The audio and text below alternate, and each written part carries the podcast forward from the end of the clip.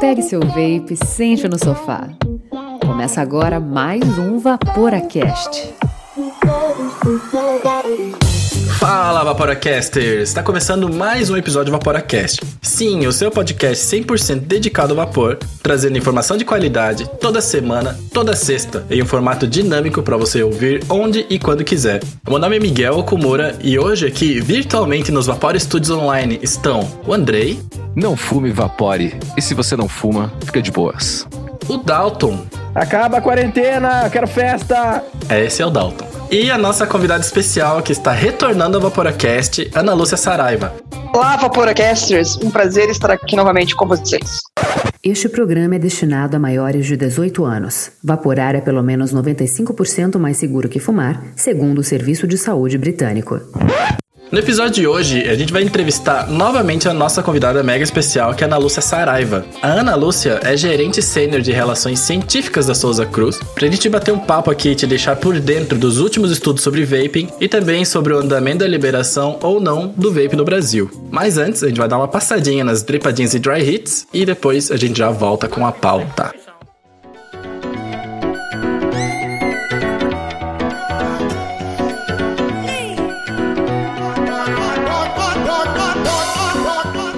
Dripadinhas e Dry Hits. O projeto Vaporacast acabou de fazer um ano. A gente começou a jornada no Dia Internacional Sem Tabaco, com alguns compromissos. Ajudar as pessoas a pararem de fumar, fortalecer a comunidade vapor brasileira para amadurecer e lutar por uma regularização do vaping no Brasil. Nascemos para trazer informação e discussão de qualidade, e é graças aos nossos assinantes e aos parceiros que nos apoiam que podemos fazer com que esse podcast chegue gratuitamente a você toda semana. E não somos só podcast, temos também nosso Instagram, arroba Vaporacast, e o canal do YouTube, também Vaporacast. Não deixe de conferir que tem muito conteúdo bacana. E se você gosta do nosso conteúdo e também entende o quão importante para nós é ter você como assinante, não deixe de acessar vaporacast.com, clicar na aba Assine e nos dar essa força que sem dúvidas fará a diferença no desenvolvimento do nosso projeto. O plano que a gente recomenda que você assine para ter a todas as vantagens que o mundo Vaporacaster pode te oferecer é o plano Staggered, Stapled, Fused, Clapton, o plano mais refinado que existe se você assinar sozinho.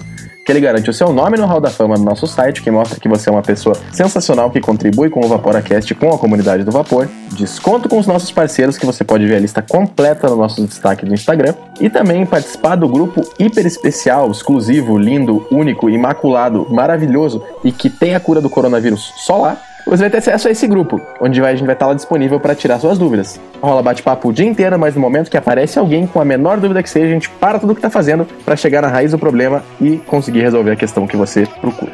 Mas é isso aí. Fale com a gente, mande suas dúvidas, elogios, críticas, relatos e sugestões para contato.vaporacast.com. E como é, nós somos muito novos, atuais, modernos e jovens, você pode mandar um direct no Instagram também, que lá a gente responde quase que imediatamente. E aí, galera, vamos pra pauta? Bora, sextou. Bora pra pauta.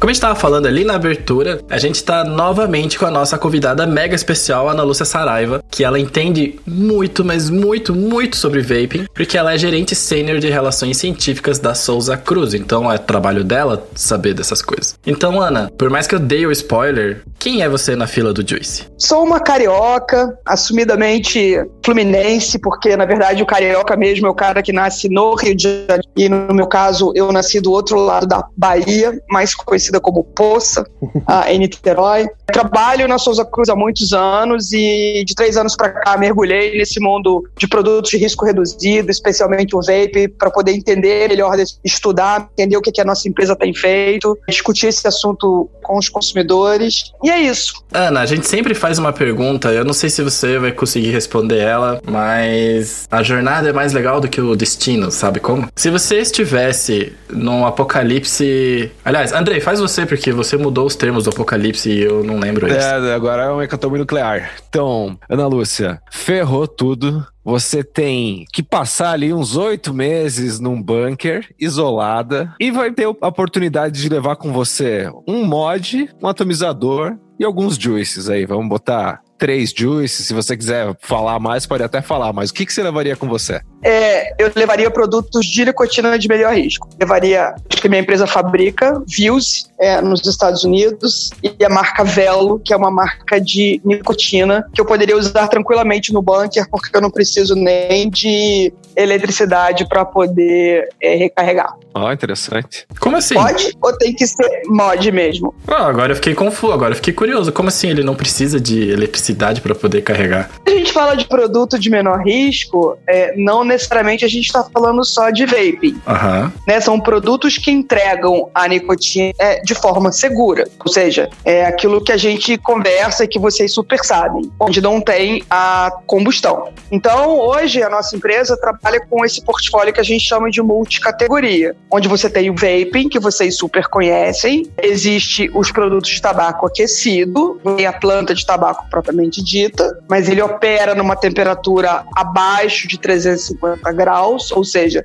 essas substâncias que a gente sabe que elas estão relacionadas com uma série de doenças do tabagismo, elas não estão lá, ou quando estão, estão numa quantidade menor, mas existem também os produtos de nicotina. Esses produtos de nicotina podem conter ou não tabaco e eles também são produtos de reduzido. Então, eles podem ser usados é, especialmente, por exemplo, onde você não tem como recarregar nada, tipo o avião, mas eles não são um produto de vaping, né? Inclusive conter ou não nicotina, da mesma forma que o vaping hoje contém ou não nicotina. Te dão aquela sensação de prazer, essa sensação de gosto, de aromas, mas não necessariamente necessariamente você precisa plugar numa tomada, nesse caso. Entendi. Ah, é interessante, né? Seria bem mais interessante se fosse no apocalipse zumbi, porque aí você tava com sem rastros e sem cheiros, né? Mas é bom que está preparada. Caso, ouvintes, vocês estejam se perguntando por que, que a gente está conversando com a Ana Lúcia aqui nesse programa, por que, que a gente tem uma amizade tão grande, ou a gente criou uma amizade tão grande, é porque exatamente uma temporada atrás, e eu acabei de perceber isso aqui, é uma grande coincidência, que no episódio 3 da terceira temporada, e esse aqui será o episódio 3 da quarta também. 4. 4?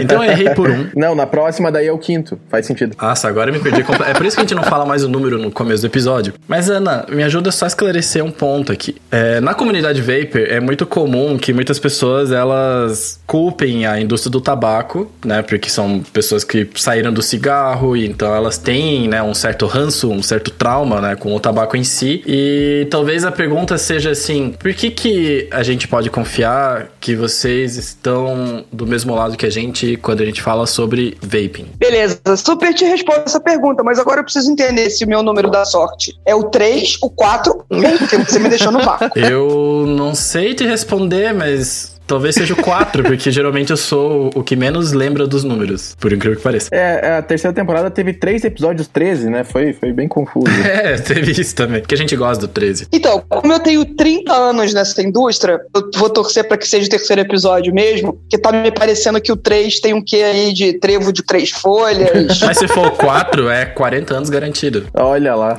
Vamos à história do vape e a indústria de tabaco. É super bom lembrar que a primeira patente do cigarro eletrônico ela foi feita por um chinês que depois vendeu essa patente para uma indústria de tabaco conhecida. E com o passar dos anos, todas as grandes empresas que hoje comercializam cigarros ou fumos para charuto, etc., é, começaram a entender que esse movimento por parte do consumidor começava a demandar, é, então, produtos de alta qualidade, de tecnologia, é, que necessitavam de pesquisa, etc. E a gente começou a ver isso como uma oportunidade de negócio. Então, na paralela, outras empresas menores, como existem hoje, são dezenas e centenas, começaram a aparecer também, muitas delas startups, etc. É, é subtido é, algumas discussões polêmicas que mencionam e a gente tem que admitir que algumas delas praticaram propaganda de uma forma eu diria, exagerada, né? Que o mundo não aceita mais é, esse tipo de coisa. Sim. Mas o ponto importante da indústria estar tá nessa jornada agora é que a gente pode trazer toda essa nossa história, a nossa experiência de mais de 100 anos na indústria do tabaco, centros de pesquisa, pessoas como eu que trabalham nessa indústria há mais de 30 anos, começou trabalhando de jaleco branco no laboratório, isolando substâncias da planta do tabaco. Então a gente acredita que a gente pode trazer todo esse know-how é, de anos de experiência para essa jornada porque é importante que a gente consiga evoluir com esse tipo de produto, porque ele realmente traz um benefício para o consumidor.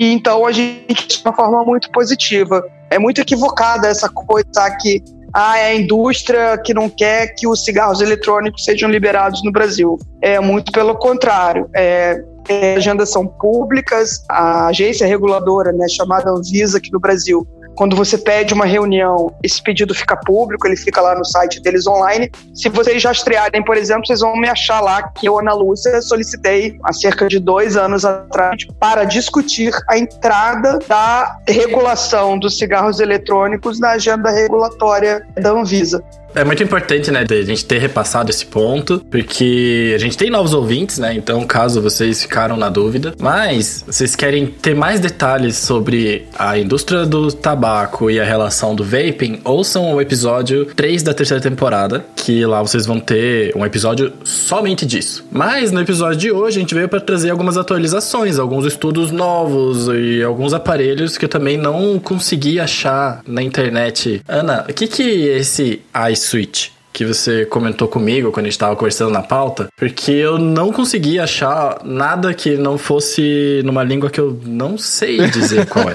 Esse produto iSwitch, eu lembro que eu acho que eu comentei num episódio é que agora, recentemente, mais precisamente em março desse ano, existe uma conferência nos Estados Unidos que chama SRNT, é um grupo Scientific Research em nicotina, né, de pesquisa científica em nicotina, e a gente apresentou dados bastante robustos desse tipo de produto. Qual é a diferença desse produto? Ele não tem o Wick e o Coil que vocês estão tão acostumados. Ele tem uma placa e uma placa de, de aço inoxidável e até o nome patenteado dessa placa chama PureTech. Com isso, quando faz a medição da quantidade de nicotina nicotina que tem no e-liquid, né, no cartucho desse produto. Com a nicotina real, ou seja, que é inalada para os fumantes. Não sei se a gente vai disso aqui hoje, mas é super importante, falo isso. Eu vejo muita discussão acerca da quantidade de nicotina e líquido é, e a quantidade de nicotina tem, que tem no cigarro, né? Essa conta não é 2 mais 2 igual a 4. Mas quando a gente faz switch, por ele ser um produto de aço inox, ele ser mais estável, não é aquela coisa, né, se o algodão tá mais apertadinho ou mais larguinho, enfim, ele é mais estável, você consegue ter um perfil de absorção mais regular ao longo do tempo. Com uma temperatura bastante tipo também, você não tem no iSwitch o famoso é, dry heat. Dry heat. E com isso, as substâncias indesejáveis que são formadas ali na hora daquele dry heat, elas não são geradas no iSwitch. Então, o que, que acontece? Quando a gente mediu as substâncias geradas no vapor do iSwitch versus as nove substâncias da Ação Mundial da Saúde, via as publicações dessa área de tabaco, chamada um comitê de tabaco chamado de TOB-REG, existem nove substâncias críticas. Quando a gente mede, então, essas nove substâncias críticas versus o vapor do iSwitch, você vê uma redução de cerca de 99% dessas substâncias. Interessante. Então, digamos que ele é um vapor mais, abre aspas, limpo fecha aspas. Ele foi gerado num ambiente muito mais estável, na ausência do dry heat, e, portanto, muitas substâncias como a croleína, próprio formaldeído, que a gente sabe que são produtos da degradação do propileno glicol e do etileno glicol, eles não são formados nesse tipo de produto. O motivo que você não deve ter achado o iSwitch online hoje nas lojas online da nossa empresa lá fora é porque a gente está fazendo uma alteração nesse tipo de produto, porque muitos consumidores eles amaram o produto, mas eles nos deram um feedback que o cartucho ele estava acabando muito. Então a gente está fazendo um ajuste para endereçar esse pedido do doidor. Ah, é, porque eu realmente só achei uns vídeos, sei lá, eu não sei dizer a língua mesmo, acho que era Malásia, talvez. Sério? Aham. Uhum. Pelo menos assim, review e tal, né? Conteúdo de Vapor. Ou não procurei direito também, tem essa possibilidade. É. Eu fiquei impressionado com essas coisas que você comentou agora. Você falou de 99% de redução daquelas substâncias que elas são críticas. E o nosso vaping, ele tá no 95, é, mas é uma relação similar de régua de risco? Ou não? Não. Esse número 95%, ele foi dado pelo Public Health England, né? Aham. É um, um braço do Ministério da Saúde inglês. Eles estudaram e estudam todo ano. Esse número que eu estou trazendo de 99% de redução do iSwitch, ele é um estudo mais cartelo com números baseados, então, na fumada desse produto iSwitch numa máquina em condições estabilizadas, capturando essas nove substâncias consideradas críticas pela Organização Mundial de Saúde versus um cigarro adicional combustível controle. E aí, quando você mede, então, é, os constituintes do vapor do cigarro tradicional controle, fumado em máquina de fumar, e captura os vapores do iSwitch, e você compara, você enxerga essas reduções da ordem de 99%. Porque é muita coisa, né? Sim. É muita coisa. A gente começa a caminhar, a gente que é técnico, você começa a caminhar para um ponto agora, produtos que já existem no mercado, necessariamente até da nossa empresa, mas você já começa a ter dificuldade para detar a quantidade de substância indesejável que está ali. Porque muitas delas já estão que a gente chama em ppb, ou seja, parte por bilhão, ou nanogramas, que ser 10 a menos 9. Então, é difícil você começar a detectar esse tipo de substância com elementos que a gente tem hoje. Então eles começam a ficar abaixo do limite de detecção, como a gente chama na química analítica. O que é maravilhoso, né? Porque se a gente tá com um dispositivo de risco reduzido que começa a ter dificuldade de te- detecção né, nas máquinas e nos equipamentos, eu acho que isso é um, é um salto, né? Porque alguns episódios atrás a gente tava falando do que, que podia vir de coisa nova no vape. E a gente não tinha esse equipamento, esse iSwitch no radar. E eu acho que a gente nem, nem imaginava, na verdade. A gente deu sugestões que, na verdade, eram melhorias, né? Sim, sim, aham. Entendo. Eu acabei de ficar meio surpreso, perplexo um pouco, assim. porque a gente acha que já tá, né, no melhor, é difícil de melhorar, e aí você joga pra gente uma bomba dessa de que tá vendo coisa nova. Não, do ponto de vista científico, é, se você tivesse me feito essa pergunta no dia desse debate, se você me perguntasse, Ana, o que, que precisa melhorar produtos hoje, eu te diria que é, por exemplo, o dry heat. Porque a gente sabe que o dry heat gera substâncias indesejáveis. A gente sabe que aquelas substâncias ali podem ser, inclusive, carcinogênicas. A própria OMS, anos atrás, indicava algumas delas, né? Pedia para nós, fabricantes de cigarros tradicionais, tentarmos diminuir a quantidade ou a presença dessas substâncias nos cigarros tradicionais. Então, isso vale para o vape. Aliás, tá aí um excelente exemplo quando você o que a indústria do tabaco pode trazer para a indústria vape. Todo esse know-how, né? Eu acabei de te dar um exemplo de uma aplicabilidade que se iniciou com o cigarro tradicional e que a gente hoje extrapola para o vaping, ou seja, a parte científica, a parte química, a maneira de medir. Se são substâncias indesejáveis, elas estão indesejáveis tanto no vaping quanto no produto de tabaco aquecido ou qualquer outra forma de inalação por via respiratória. Então elas têm que ser evitadas. Viu, Ana Lúcia? Só para deixar um disclaimer para nossos ouvintes: as empresas que fabricam, as empresas que trouxeram o vape para o mainstream, elas são empresas pequenas. É, você falou, né, agora, pouco tempo atrás no programa, muitas startups, empresas pequenas, empresas chinesas ali que não tem todo, todo esse background, não tem todo esse know-how, não tem laboratório com tecnologia suficiente para fazer esse tipo de teste. Então, é, fica bem evidente realmente que quando uma empresa que já tem toda essa bagagem, né, entra como player nesse mercado, ela vai trazer com certeza, né, melhorias aí que vão, é, às vezes, humilhar, né, entre aspas, as inovações que essas pequenas empresas estão conseguindo fazer ao, ao, longo do tempo aí. Demoraram tanto tempo, né, para conseguir chegar em certas tecnologias que é capaz de, de serem quebradas aí em, em poucos anos pela, pelos grandes players, né? E outro disclaimer discreto quando a gente fala humilhar, é porque aqui no sul, quando a gente fala, nossa, humilhou, é tipo 7 a 1 sabe como?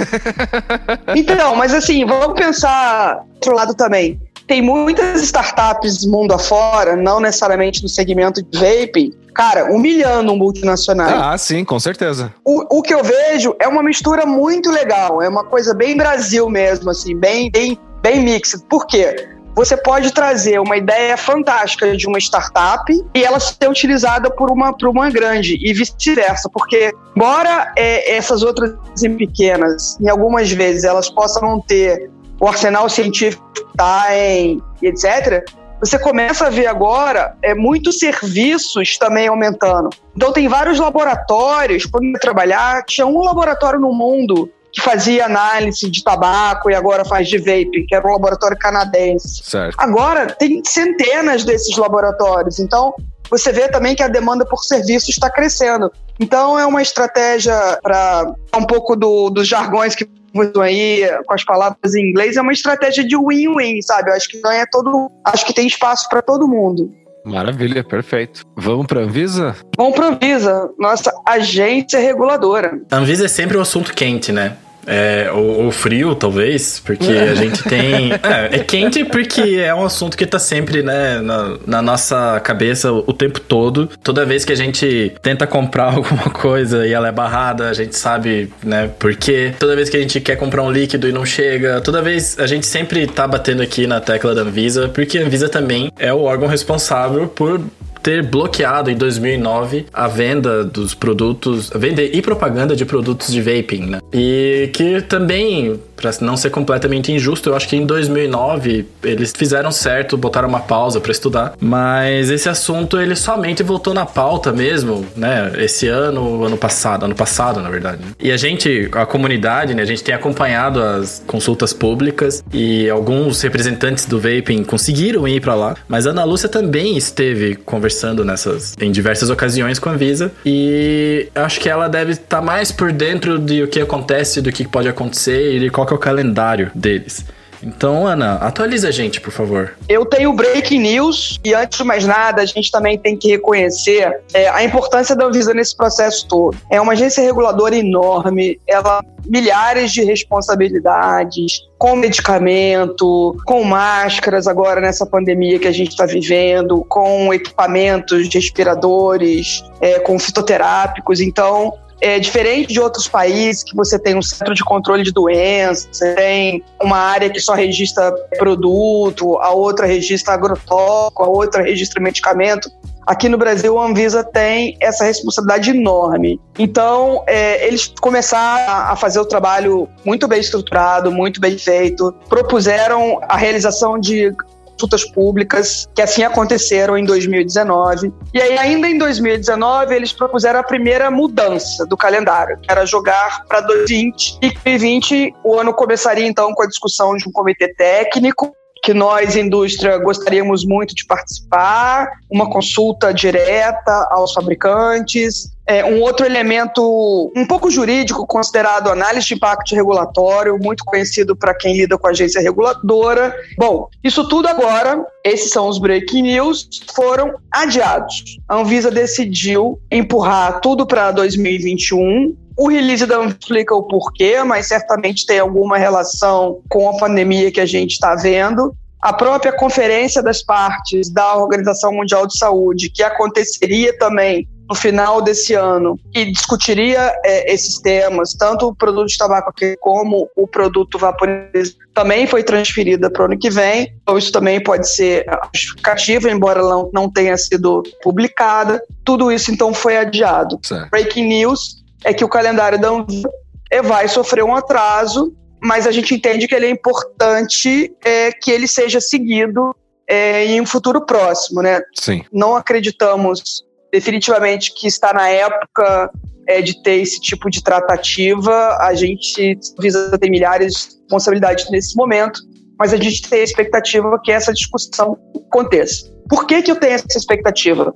Eu também tenho mais break news. Opa! Porque a Souza Cruz solicitou, então, é, ao Ibope Inteligência, né, um pesquisa que dispensa apresentações, porque nós gostaríamos de ter uma visão mais acurada do consumo de produtos de vaporizadores nas diferentes estados do Brasil. Maravilha. E a informação que nós escolhemos é que estados como o Rio Grande do Sul, Santa Catarina, esse percentual já chega a mais de 1%. E quando você extrapola isso para o DAO, por exemplo, para o Distrito Federal, a gente percebeu que esse número dobrou do ano passado para cá. é, podendo chegar a 1,5% é, se for o Distrito Federal, e quando você extrapola, por exemplo, só para o centro ali do Distrito Federal, ele pode até 4%. Qual a minha preocupação com isso tudo? Qual a preocupação da nossa empresa? E por isso que a gente, a Anvisa, é, vai ter que caminhar com esse calendário regulatório é aquele ponto que eu já dizia lá nas audiências públicas. As pessoas estão consumindo esses produtos que nós não sabemos o conteúdo deles, não sabemos os ingredientes que estão sendo usados, e mais que isso, não sabemos o que está contido no vapor desses produtos. Então, isso é importante que seja levado em conta no Brasil. É um, um fenômeno semelhante aconteceu nos Estados Unidos, né? Marco regulatório e deu no que deu empresas utilizaram de práticas não recomendáveis, comerciais, é, menores acabaram tendo acesso a esse tipo de produto, é, não havia um controle é, da concentração, por exemplo, sequer de nicotina ou de outros. Então, é muito importante a regulamentação desses produtos, gente. Super importante. Muito bom, muito legal. Pera, Ana, que tem, tem várias partes desse teu comentário aqui. Você jogou pra gente dois breaking news e a gente estava preparado para um e olha lá.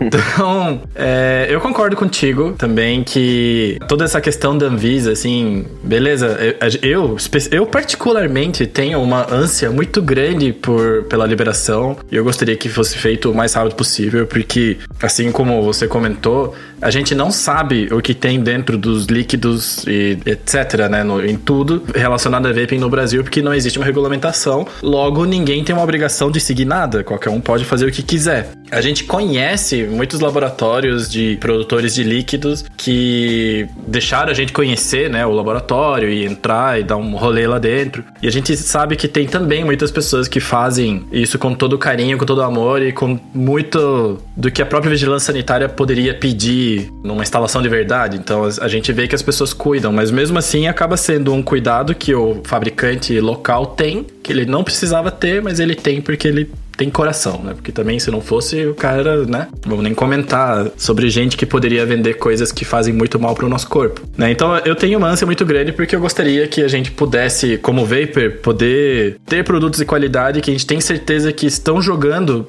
para a redução de danos, que é o que a gente faz aqui no Vaporacast. Mas a gente não pode ser egoísta, né? Porque eu acho que. Eu até vi alguns relatórios de algumas agências que até diziam que poderia ter alguma coisa em 2020, né? Que abalaria o mundo. Mas ninguém esperava por isso, né? Ninguém esperava por uma pandemia desse tamanho. A gente sabe que a Anvisa com certeza tá com os braços, as mãos, a cestinha, todo cheio de trabalho para fazer. E eu acho que é uma oportunidade que a gente tem como comunidade de se preparar mais, de se unir mais de amadurecer e jogar esse papo, que os consumidores, né, joguem esse papo e coloquem isso em pauta e que façam a pressão necessária, né, a gente acabou ganhando um tempo, né. Um outro ponto legal da, da regulação é que o vaping, né, na verdade, usa qualquer dispositivo, qualquer sistema aí para cessação do tabagismo, ele vai ter uma eficácia positiva, né, não vou dizer que uma eficácia melhor, mas ele vai ter uma eficácia positiva. Isso vai depender,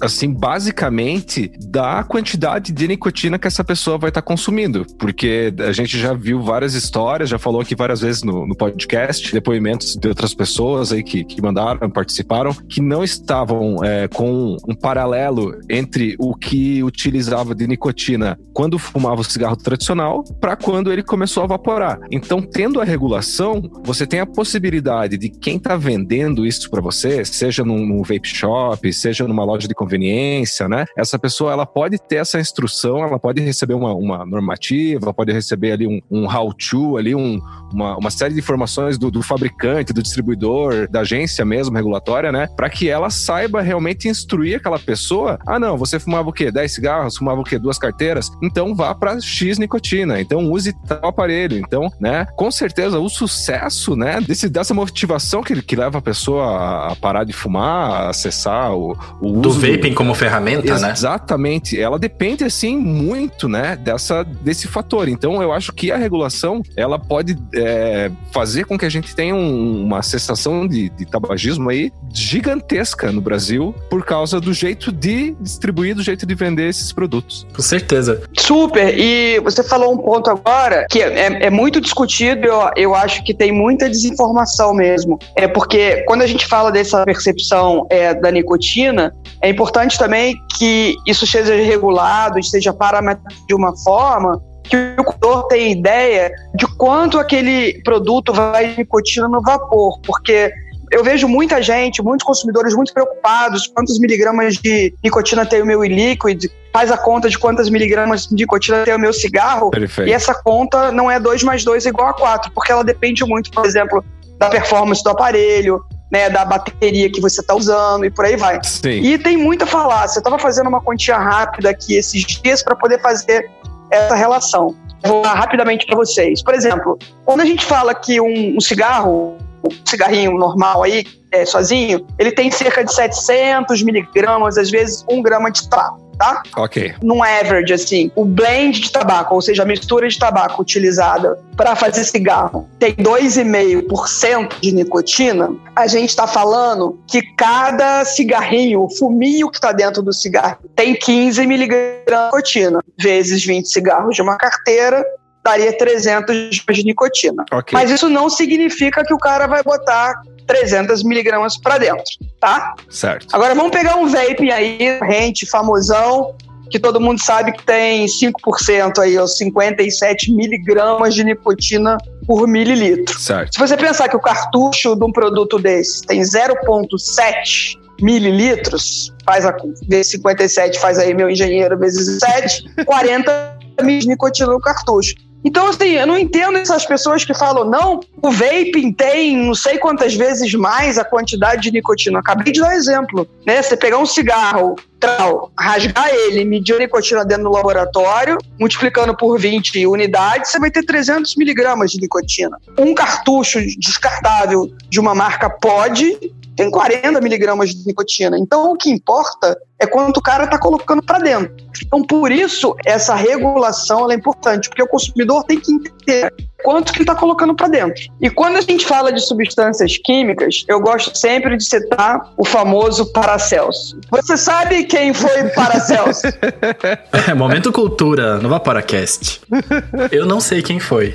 Me ajude. Me ajude. Vai lá também, não sei. Paracelso, cujo pseudônimo vem do significado superior a Celso, que era um médico romano. Ele era um médico alquimista, físico, astrólogo, ocultista, suíço-alemão, nascido ali nos, nos 1500, mais ou menos, lá quando o Brasil estava sendo descoberto. E ele foi dele a frase: a diferença entre o remédio e o veneno é a quantidade. Boa. Então, por que, que eu estou falando isso? Porque quando você falava pouco, Miguel, não, porque as empresas, do ponto de vista de vigilância sanitária, ninguém vai botar uma substância né, que está errada. Está tudo bem, eu imagino que muitos têm muito cuidado para preparar seu juice, laboratórios, ainda que não formais, estejam fazendo isso, limpo, né, com toda a sepsia do mundo. Mas é que existem algumas substâncias químicas que elas são utilizadas, por exemplo, para alimento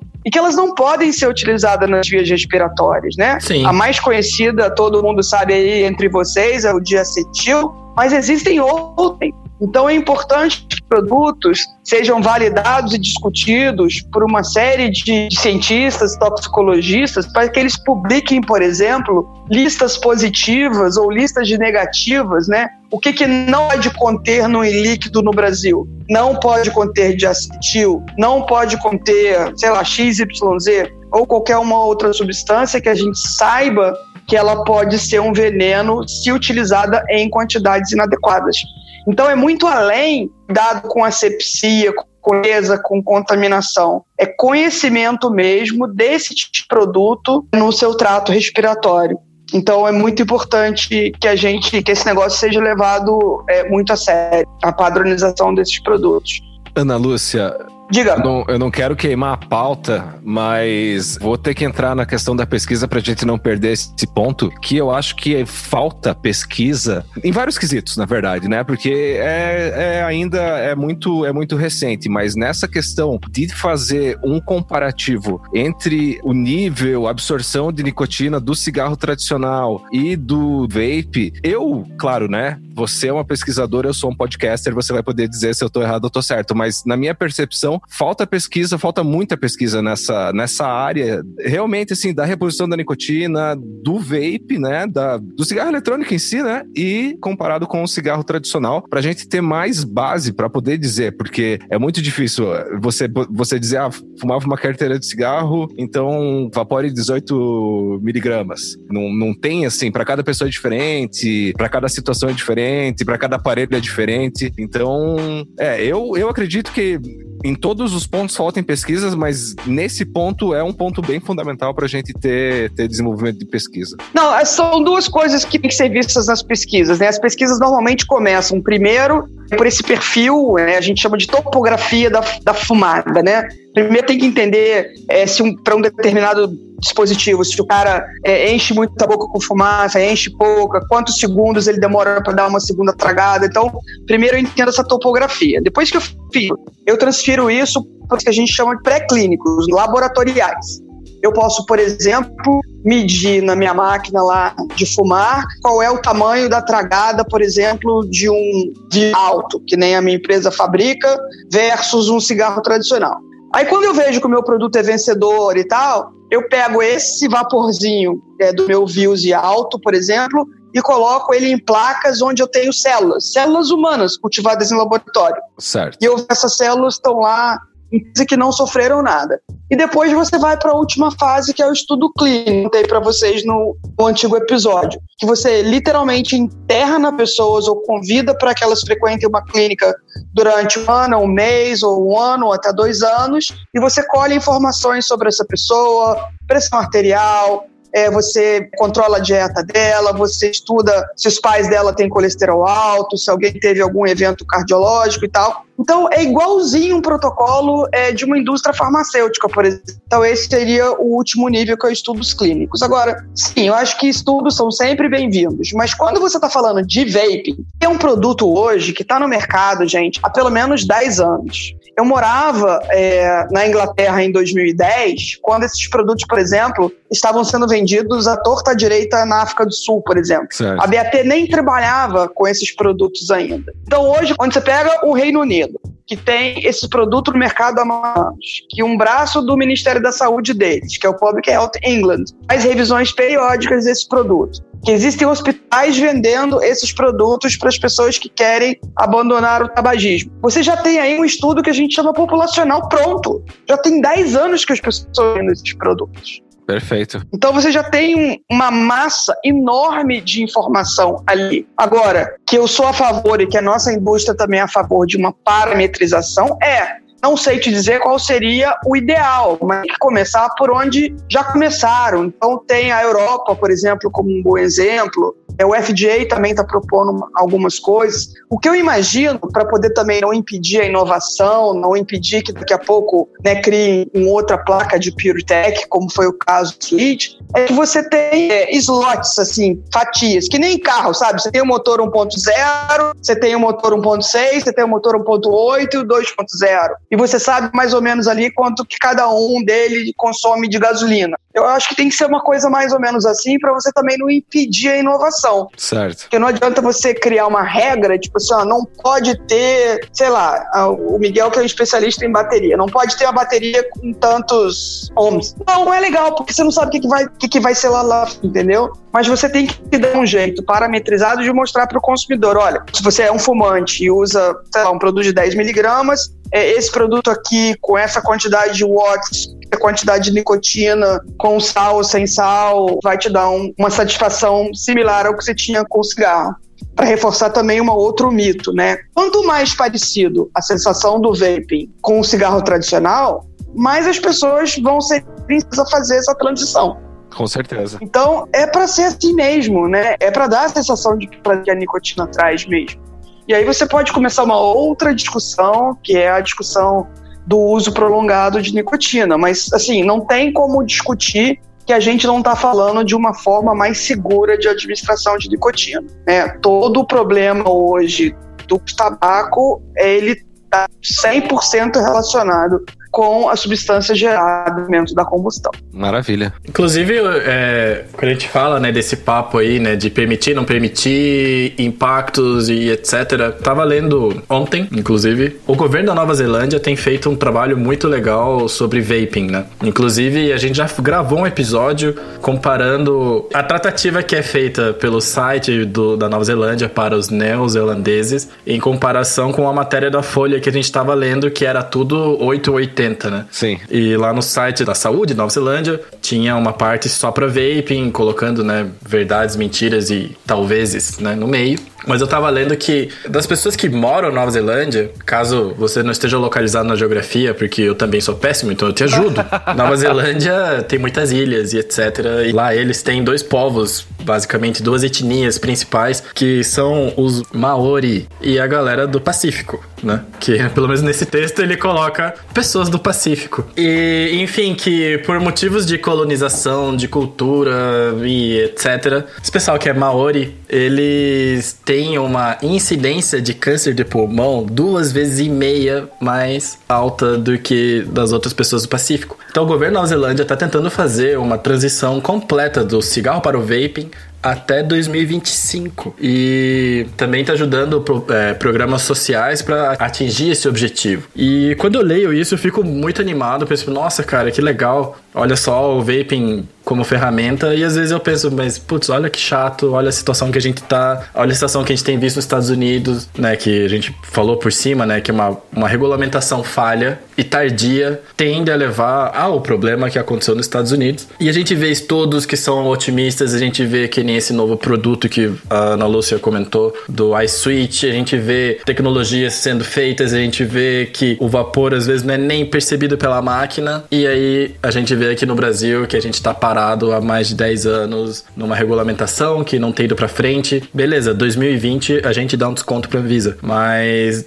eu. Às vezes eu fico meio triste, assim, sabe? Tipo, poxa, por que, que o Brasil não tá fazendo isso, sabe? Por que, que o Brasil, que também tem características similares, né? Que a gente não tem um sistema de saúde perfeito. Ele é muito bom em algumas cidades, muito ruim em outras, né? Dependendo da cidade, basicamente, do estado que tá. E seria muito bom, seria um ganho para a população absurdo. E Ana, você refresca para mim a memória, por favor, daqueles números dos percentuais de vapers que tem em cada estado, ou pelo menos os estados principais? Então, a Souza Cruz fez uma pesquisa recentemente com o Ibope Inteligência, né, que é um instituto que dispensa apresentações aqui no Brasil, que a gente queria ter um dado acurado de como essas pessoas, como os, os vapers estão se comportando no Brasil e realmente o tamanho é, do consumo. Nós fizemos uma pesquisa, então, que mediu a incidência de cigarros eletrônicos na população de 18 a 64 anos em 2019 e esse número é de 0,6%. Certo. Quando você olha esse número 2018 versus 2019, que era de 0,3, ele muda para 0,6 parece um número pequeno, mas quando você extrapola esses números para estados, é, por exemplo, como São Paulo, como o próprio Paraná, o Distrito Federal, a tendência, por exemplo, do Distrito Federal pulou de 0,8 para 1,5% em 2019. E se você fizer um outro corte, por exemplo, aqui por idade ou por classe social, você vai começar a ver número de 4%.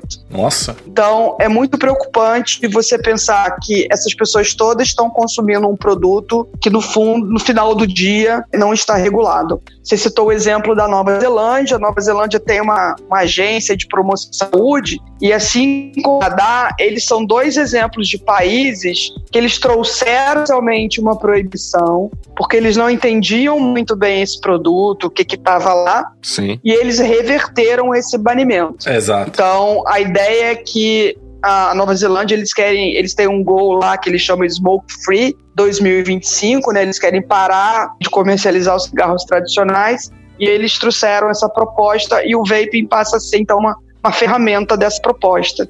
Lembrar um pouquinho de história, você não gosta de FIA, mas vamos lembrar um pouquinho de história. ah, eu gosto, eu só sou ruim só. Nova Zelândia é ex-colônia é, da Inglaterra. A Inglaterra é um país prevencionista, é um país que se preocupa com vacina, com exames, antes da coisa acontecer. Eles têm lá essa, essa conduta. Eu já morei na Inglaterra, comentei isso da outra vez. Quando eu me mudei para lá, na semana seguinte que eu entrei no apartamento, tenho que ir lá me registrar uma espécie de subprefeitura do bairro. Semana seguinte chegou um, um convite para eu conhecer meu médico da família. Ah, então a gente tem que entender que pode relação de similaridade nessa conduta de prevenção do Reino Unido que a, a Nova Zelândia pegou carona e aparentemente está funcionando muito bem. E a mesma coisa também pode ser o próprio Canadá. Então, países nessa coisa de, de família, de prevenção, eles conseguem ver esse benefício é, de uma forma muito mais clara e mais tangível. Maravilha. Complementando né, no que você disse, e eu acho que é aqui onde o Vaporacast entra, quando a gente conversa sobre a questão né, na Nova Zelândia, é que a Nova Zelândia foi pressão popular.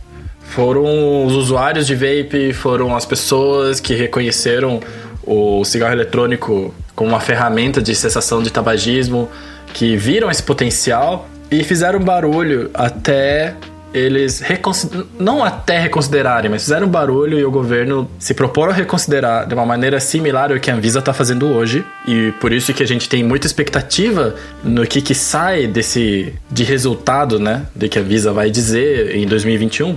Mas foi pressão popular. E aqui eu chamo a atenção, como Vapor, como Vaporacaster, como pessoa também, de que eu vejo que a comunidade, no geral, ela se envolve muito, muito pouco na liberação do vape no Brasil. Eu mesmo, assim, claro, né, tô apontando dedos aqui para todo mundo, né, porque todo mundo, quando a gente fala comunidade, todo mundo é comunidade. E eu aponto mesmo, porque isso a gente aprendeu com o Dolinho. É, é esse o que a gente sente do nosso ponto de vista de influenciador digital, coisa que eu acho engraçado esse título, mas beleza, a gente abraçou ele mas de como a comunidade se importa tão pouco e deixa pra galera que cria conteúdo a responsabilidade de, de chamar a comunidade, chamar as pessoas e etc. É claro que, como a gente tem uma audiência, a gente tem pessoas que confiam na nossa opinião, tem pessoas que acompanham nosso trabalho, é, confiar é uma coisa, mas vocês, comunidade, vocês não podem entregar pra gente esse trabalho tem que ser de todos nós. E não que o trabalho é de vocês e não nosso, é de todos nós. Porque lá vai o momento desabafo. Né? Hoje, no dia da gravação, tava tendo uma live de alguns deputados, enfim, tava tendo uma live de Anvisa, deputados, e estavam falando sobre Covid, tabagismo e deram uma pincelada em cigarro eletrônico. E era aberto para perguntas da comunidade. Então, que se você colocasse uma pergunta lá e ela fosse votada um número suficiente de vezes para ela ficar lá em cima, não tá, a gente não tá falando aqui de 100 likes ou upvotes ou 100 apoios. A gente está falando aqui de 40, 50, 30. Era o necessário para que essa pergunta fosse no debate. É, eu vi em alguns grupos de WhatsApp que as pessoas estavam mandando pergunta, que tinha algumas pessoas assistindo, e a gente fez pergunta, e a gente acompanhou também as perguntas dos nossos colegas, né, que mandaram lá, e a gente via assim 10, 7, 5, likes em cada pergunta. A gente, eh, dessa maneira, a gente não vai chegar lá. E claro, né, se a gente tivesse organizado, se a gente soubesse antes, a gente podia ter movimentado uma galera para ir lá e fazer pauta, mas adivinha quem tava lá? A galera ou as pessoas que são anti-vaping. E estavam em peso. E todas as perguntas eram basicamente deles. Então, assim, comunidade, cadê vocês? Sabe? Cadê vocês fazendo tuitaço em massa, fazendo post no Instagram, falando eu sou vapor e eu respeito, ou admitindo que eu sou vapor, sabe? Porque eu sei que todos vocês, assim como a gente, mostra o, o teu aparelho, mostra o teu pod quando você para de fumar e você conta para todo mundo e você acaba trazendo pessoas para dentro do vapor. E isso é muito legal. Mas a gente precisa de mais engajamento, a gente precisa de mais força da comunidade. Não estou falando engajamento para Vaporacast, engajamento para Fulano Beltrano, mas a gente precisa, como comunidade, ser muito, muito mais unido se a gente quer ser ouvido. Uma coisa, Miguel, que é tipo um mito, né? Que a gente tem que colocar também em pauta aí, um motivo que faz com que as pessoas não queiram. com que é, exista essa regulamentação, que é aumentar o preço dos produtos. É a justificativa que eu mais vejo, né? Ah, mas se tiver regulação, vai vender em shopping, vai vender em tabacaria, já é caro hoje, vai ficar mais caro. E isso pode ser uma, eu acredito, né, muito mais uma mentira do que uma verdade, porque vai ter com certeza, né, a oferta e a procura, isso tendo uma visibilidade maior, podendo fazer anúncio, podendo chegar essa informação a mais pessoas, vai ter muita gente interessada, vai ter é, todas essas questões que a gente levantou aqui no episódio sobre segurança sanitária, né, que a gente sempre vem levantando aqui no Vaporacast. Mas eu entendo isso, Andrei, eu entendo mesmo. Mas, assim, como que é feita a compra de um aparelho hoje no Brasil? Claro, a gente tá falando de um produto que não tem venda liberada no Brasil, então a gente paga o imposto oculto pra, pra que esse aparelho chegue. Parece que eu tô dando um beabá de mercado negro quando a gente faz isso, mas. Desculpa, pessoal. Essa vocês vão ter que deixar passar. Mas assim, só de um ponto de vista comercial, talvez, quando alguém que tem coragem suficiente para trazer aparelhos para você que você possa comprar na sua casa, essa pessoa comprou um aparelho de algum distribuidor, de alguma loja, sei lá, no Paraguai, nos Estados Unidos e tal. A gente não sabe, eu pelo menos não sei se a gente tem um acesso a um valor que é um valor de distribuição. A gente tá pagando às vezes valor cheio. E quando a gente compra, sei lá, do AliExpress, Gear Best, etc e tal, a gente tá pagando valor cheio de prateleira. Aí você soma isso aos percentuais que o teu cara que consegue trazer isso do Paraguai, Importador. importador, pra ser chique, Aham. que ele vai colocar ali uns 20, 30% em cima. E aí você tem todo esse lance, daí chega na loja e ele coloca mais outro percentual, porque, claro, o cara é a venda final e ele precisa ganhar dinheiro, e enfim. Isso daí é o imposto já, galera, sabe? Sim. É claro que dependeria se o produto de vaping seria aprovado ou não com algum imposto punitivo por se tratar de um produto que pode conter é, nicotina. Porém, a gente já tá pagando imposto absurdo. A gente já tá fazendo chegar aparelho de 15 dólares a 300 reais no Brasil. Sabe? Então, esse papo que você falou, Andrei, de não ser a favor de uma regulamentação por ter medo de que o preço suba, isso daí, ele tem o nome, que eu vou colocar um semi-palavrão na frente, porque Vaporacast pode. É um puta egoísmo, sabe? É um puta egoísmo da gente que já tem o aparelho, já tem acesso a falar, ah, eu não quero que suba o preço. Não quero que libere, eu que tenho medo que suba o preço. Gente, e as pessoas que podem se beneficiar disso, sabe? É por isso que a gente precisa de regulamentação, por isso que a gente precisa de apoio da comunidade. Boa, boa. Concordo, é, conheço bastante o caso da, da Nova Zelândia, porque eu me lembro ainda. Existe até um programa de televisão, 60 Minutes, que mostrou há uns dois ou três anos atrás as pessoas usando o produto sem nicotina e uma pessoa dizendo que ela deveria ser considerada criminosa se ela importasse a, a nicotina para usar nos produtos que ela utilizava lá. É, eu não chamo de pressão popular, mas eu acho que é uma organização mesmo. E vocês têm toda a razão. O André acabou de falar da, da lei da, da da procura. Aumenta, cara, ganha todo mundo. É, gera emprego, as coisas girarem, são mais shoppings é, para abrir, é uma outra ganha, ganha a pessoa que vai fazer a logística, a distribuição, ganha o fabricante do líquido. Eu acho que é um é um ganha-ganha é todo mundo. É muito equivocada essa visão de que não sou a favor para poder não aumentar o preço. Não é assim que, que funciona com coisas que são produzidas em escala, é o contrário. Exatamente. É quando você ganha escala, o preço cai. E um outro perigo é toda essa discussão de saúde que a gente veio falando ao longo do programa, né? Eu falei do meu amigo Paracelso. É, você não pode ter essa visão é, míope, né? Você chamou de egoísta, eu vou chamar de míope. Porque você pode estar diante de um produto com um perigo ali inerente, né? Sim. Claro. Mesmo a própria nicotina, né? Você é, errar um cálculo ali e em vez de colocar 50 miligramas, colocar 150, nossa. Gente, é facinho. É você espirrar quando você tá colocando nicotina, caso você esteja fazendo seu líquido, por exemplo, sabe? É o suficiente que você tem para poder errar. Não é difícil, é muito, muito, muito fácil. E a procedência dessa própria nicotina, né? Eu já conversei com alguns de vocês, dos vapers aí que gostam de seus, fazer seus makers. Ah, mas eu compro a minha nicotina de um super fornecedor. Ah, cara, o cara pode estar cheio de boa vontade, mas assim, é, qual é o container nicotina dele, quantos dias ele ficou parado no Porto de Santos, no, no Porto do Rio de Janeiro, no sol, na chuva. É, o frasco era transparente, o frasco era escuro, né? Sim. É que nem leite, né? A gente sabe que os azeites mais puros são que vêm no frasco mais escuro, porque ele sofre degradação com a temperatura. A nicotina é a mesma coisa, gente. E a nicotina, como, como ela é um produto natural, por favor, vamos também aproveitar esse momento para desfazer esses mitos malucos, né? Sim. A nicotina utilizada no vaping é a mesma nicotina presente planta nicotiana no tabaco. Ela tem outros isômeros, né? Quem lembra lá da época do vestibular, que quando você isola a nicotina, eles acabam vindo juntos. Então, a pureza da nicotina é muito importante, porque esses isômeros, esses primos da nicotina, é, quando que tem ponto de ebulição muito próximo, que são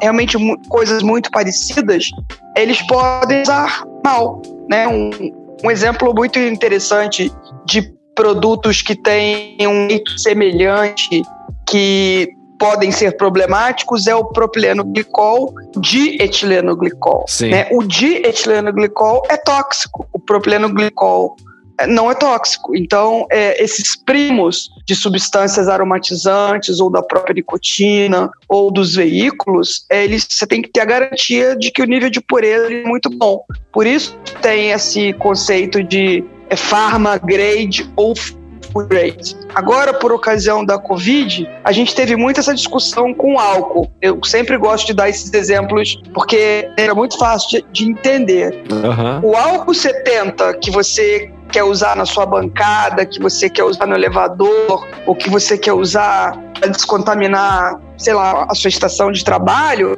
ele não precisa ser pharma grade. Ele precisa ser puro, pharma grade. Uhum. O álcool 70 que a indústria farmacêutica para você passar nas fazer o álcool gel e você passar nas suas mãos, ele vai ter contato com a sua pele. A pureza daquele álcool 70 para fazer o álcool gel, ele é pharmagrade. Boa. Entendi. Boa comparação. Então é, é muito importante a gente e, e assim você pode estar falando de dois fornecedores super conhecidos, super bem intencionados. A pergunta é que será que a gente esse nível de cuidado que a indústria farmacêutica tem, que a tabaco com seus centenas, né, centenas de anos trabalhando aí, uma pessoa como eu que trabalho, trabalhei em laboratórios, né, por décadas, será que está todo mundo na mesma página? Essa é a minha preocupação. Ah, não quero te deixar mais preocupada, mas na verdade não. Na verdade não estão na mesma página, sabe? É, talvez ali na hora de entregar a nicotina pro frete que seja, esteja, mas o transporte ele não é um transporte adequado, né? E a gente conhece a reclamação de muitos muitos makers de juice que nem sempre a nicotina chega boa.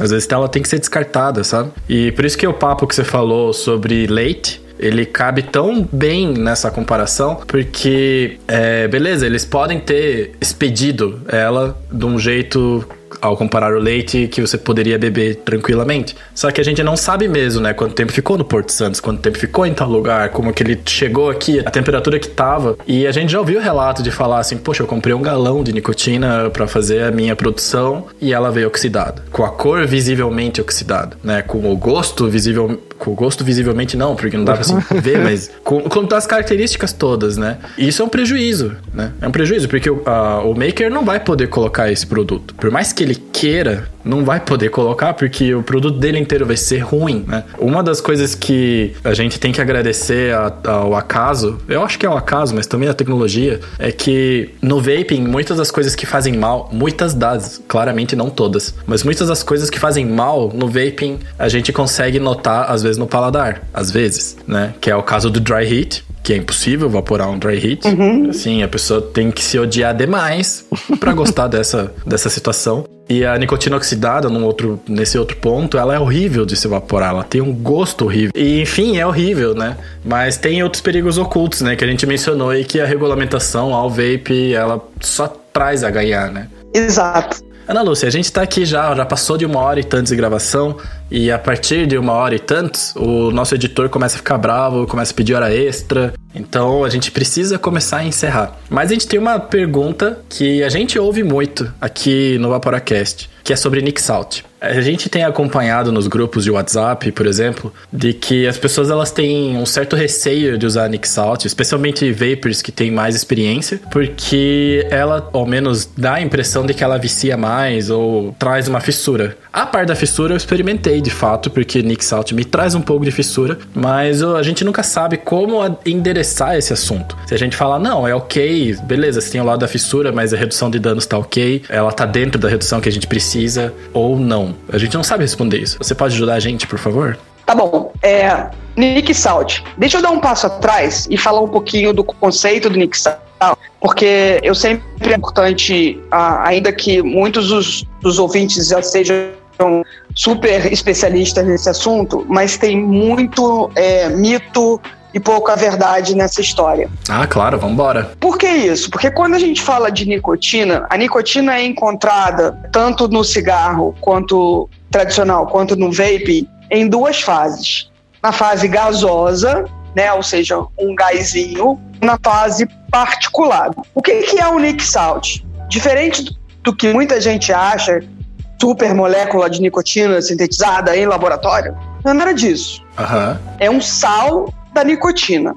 Quando é um sal da nicotina, o peso molecular dele acaba sendo mais alto. Quem lembrar lá das aulas de química vai lembrar. Esse sal é sempre a mistura de um ácido com uma base. No caso, a nicotina faz o papel da base. Ácido, eu não sei o que, que você esteja consumindo, mas ele pode ser o ácido salicílico, o ácido zóico, o ácido málico, o ácido tartárico, o ácido levulínico. Depende do fabricante. Todos eles, então, vão criar sal da nicotina. Então, vai ser o salicilato, o levulinato, o borato de nicotina. Quando uh, o peso molecular é, de, uma, de uma molécula fica mais alto, ela não é volátil, tá? Ela fica mais visível. E quando ela fica mais então, ela fica nessa fase, ela consegue negar dentro do seu trato respiratório e aí ela é mais absorvida nas partes é, profundas do pulmão. E aí você acaba tendo um kick de nicotina muito mais forte quando comparado ao, ao produto é, sem ser o Nick Salt que você tá, normalmente usa, a do Freebase. Então, voltando, faz mal ou não faz mal? É importante você acertar a dose. E como eu estava falando no início, o ponto todo da nicotina é a gente discutir quanto de nicotina, seja ele salt ou freebase, o consumidor está colocando para dentro. Por quê? Porque também vai depender da performance do aparelho. O que, que eu estou querendo dizer? Que um, um, um, aparelho com uma muito boa performance, se você utilizar uh, um Nix uma concentração muito alta, você vai tontear. É, então, é, é, importante você achar a dose. A nicotina não é uma substância é, isenta de riscos, mas ela é muito mais segura é, do que muitas outras uh, moléculas. É, ela é muito mais segura de ser é, ingerida é, no formato de vaping do que no formato do, do cigarro tradicional. É, não existe nenhum estudo, por exemplo, que atesta que está relacionada com o atingimento, por exemplo, de doenças graves é, como o câncer. O consumidor é, tem que estar tá, é, ciente de que é uma substância que, a partir do momento que você passa a usar, pode ser difícil tá, é, de utilizar. Mas não tem nada ali que impeça o cara parar se ele realmente estiver determinado. Né? É diferente de você é, falar de drogas muito mais pesadas. Por isso esse conceito de redução de danos. Né? O que é a redução de você continuar utilizando um produto que tem um risco inerente, no caso da nicotina, uso contínuo, né? É, é, ou vício, numa palavra, numa forma mais coloquial de falar, uhum. mas não faz o uso do cigarro tradicional e nem ingere aquelas substâncias que a gente sabe que estão relacionadas com uma série de doenças. Então, esse é o conceito de redução de danos. Utilizar um produto que te dá prazer, não interromper o seu uso, mas ainda conviver com o risco inerente dele. Entendi. Então, o uso de nicotina no vape é um conceito de dano.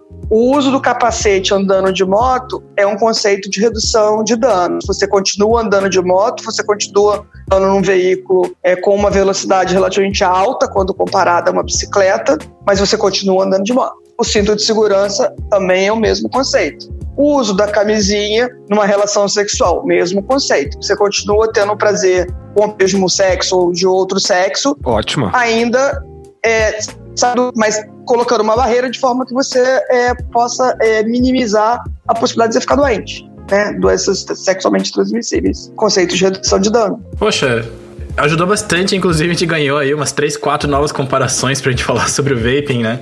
Porque o vaping como capacete eu não tinha pensado ainda, né? E de fato é uma redução. Não, o conceito de redução de danos, ele, se você der uma pesquisada nesse pessoal que trabalha com danos, é o exemplo do capacete do cinto de segurança, ele é citado por pesquisadores é, super conhecidos nessa área. Tem também a da agulha, né? Que foi um conceito introduzido no Brasil por um médico bastante famoso que trabalhava na área de, de é, na época dura, quando a AIDS estava é, comendo solta por aí, ele propôs o uso é, de agulhas descartáveis por parte dos toxicômanos. Foi uma confusão enorme no Brasil, porque praticamente é, linchado por porque entendeu que o que ele estava trazendo era uma apologia ao uso de drogas e ele só queria que os toxicômanos é, evitassem é, a propagação da AIDS entre eles. Então, isso também é uma política de redução de dano. Mas é o mesmo conceito, né, de redução de danos, né, que é manteiga com menos gordura, é, comidas com menos sódio e etc e tal, né? Isso, né, né por que, que a indústria de tabaco também não pode é, utilizar essa proposta, né? É, eu às vezes fico preocupado papo fica parecendo muito professoral. Aí vocês deem o feedback aí pros Vaporacasters. Não, mas a gente a gente gosta justamente disso, sabe? Desse, dessa aula mesmo. Entendi. Ana, Ana, obrigado por essa aula sobre Salt. Né, porque as pessoas perguntam mesmo, né? E é importante que a gente saiba responder. E agora a gente sabe responder, né? Você tem que cuidar da concentração que está utilizando. Exato. Que também não adianta nada falar, ah, eu tô aqui na redução de danos e tal, e coloca no MTL aqueles juices com 70. Não. Tá, beleza, esse talvez não exista. Mas a gente já viu pó descartável de 70 miligramas. Né? Nossa. E aí você tem que saber como é que está filtrando, ou sei lá, se você vê uma, uma concentração muito alta, você tem que estar tá muito, muito ligado em qual aparelho você está usando. Exatamente. Como a Ana até comentou nesse episódio inteiro, o aparelho depende muito, né? E a gente sabe, a gente sabe na pele que quando coloca um Nixalt num atomizador tipo MTL, que ele vem com uma pancada nos dois pés no peito, se você está usando um podzinho, vem diferente, dependendo do pod, muda.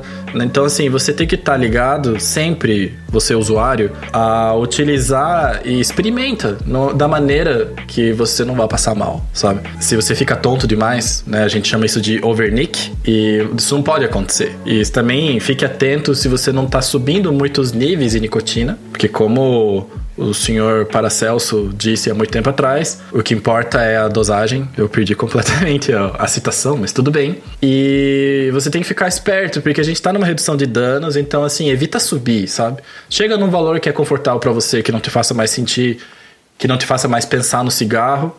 Mas não extrapola muito, vamos usar um bom senso. Maravilha. Mas para quem gosta de salt, continua usando, só que com responsabilidade. Isso aí.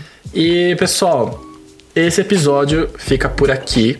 Ana, eu ainda vou deixar você falar algumas últimas palavras, mas já vou deixar os meus agradecimentos, que é sempre bom ter você aqui no Vaporacast, que a primeira vez, né, que a gente gravou junto foi uma situação completamente diferente, porque a gente gravou presencialmente e dessa vez a gente gravou remotamente porque coronavírus, porque, né, e também pela distância, né? A Ana Lúcia tá no Rio de Janeiro e a gente tá aqui no Paraná, então tem toda essa distância, mas muito obrigado por reservar quase duas horas do teu tempo desse dia pra gente bater esse papo, porque é um papo muito bom, é um papo literal entre amigos.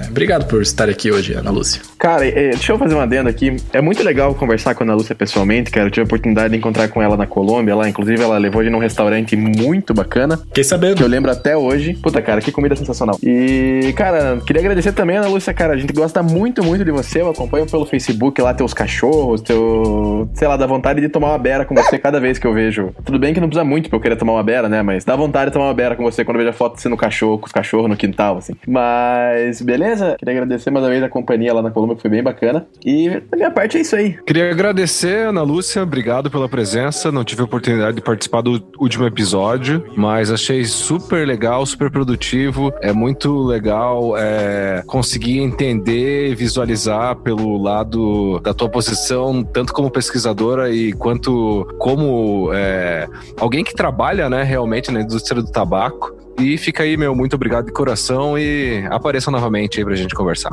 Gente, foi um prazer estar aqui mais uma vez. É, acho que para resumir o fechamento que o falou e que meu brother lá para o Celsius falou um dia, é que a diferença do veneno pro remédio é a dose. Obrigado. Super importante que a gente fique ligado na, no assunto da regulamentação desses produtos, seja pela quantidade de nicotina, outros ingredientes contidos nele. É, esperamos que a Anvisa avance nesse debate, que logo, logo esse assunto seja resolvido aqui no Brasil e que o Brasil também, como a Nova Zelândia ou como o próprio Canadá, é, avance é, nesse sentido e permita então que os vapers possam fazer uso dos seus produtos de forma segura ah, e consciente. Para todos vocês, um prazer falar com vocês dessa vez daqui diretamente de Niterói, onde a temperatura deve estar um pouquinho melhor aqui em Curitiba, mas estou à disposição de vocês, seja é, para falar lá no Instagram, seja para falar no grupo do WhatsApp ou para marcar próximo episódio. Afinal, três me parece ser o meu número da sorte. Show! E se não for o terceiro episódio, a gente vai fazer ser. A gente coloca o número 3 para manter a sorte, não se preocupe. A gente já fez isso antes sem querer, a gente pode muito bem fazer isso novamente querendo. De propósito. De propósito. Ana, novamente muito obrigado por estar aqui conosco. Você mencionou a temperatura que está 9 graus em Curitiba.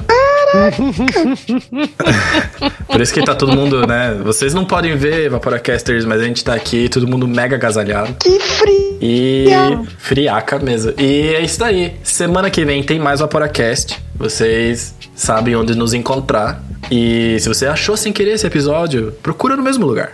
Que é Spotify, coloca Vaporacast, você encontra a gente lá. E se tiverem dúvida, chama a gente aqui no Vaporacast, que a gente passa pra Ana Lúcia. Mas ela tem Instagram também, que é arroba Ana Lúcia Saraiva, e lá você vai ver que ela é uma pessoa completamente normal, com vários cachorros, com gente como a gente. E é isso daí. Até semana que vem, pessoal. Falou, galera. Valeu! Valeu, Vaporacasters!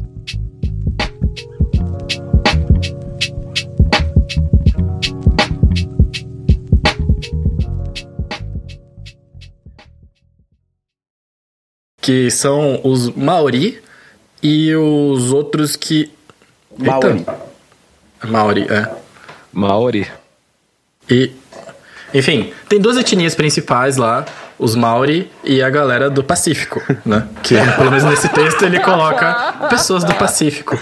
Miguel, a gente corrigiu. Começa de novo, fala certo, é Maori. Maori. Isso. Tropeço toda vez que falar Maori, você fala Maori. Maurício. Maurício. E, enfim, que por motivos de colonização, de cultura e etc., é, esse pessoal Maori, eles. Maori. Gente, é difícil. Esse pessoal que é Maori, eles têm uma incidência de câncer de pulmão duas.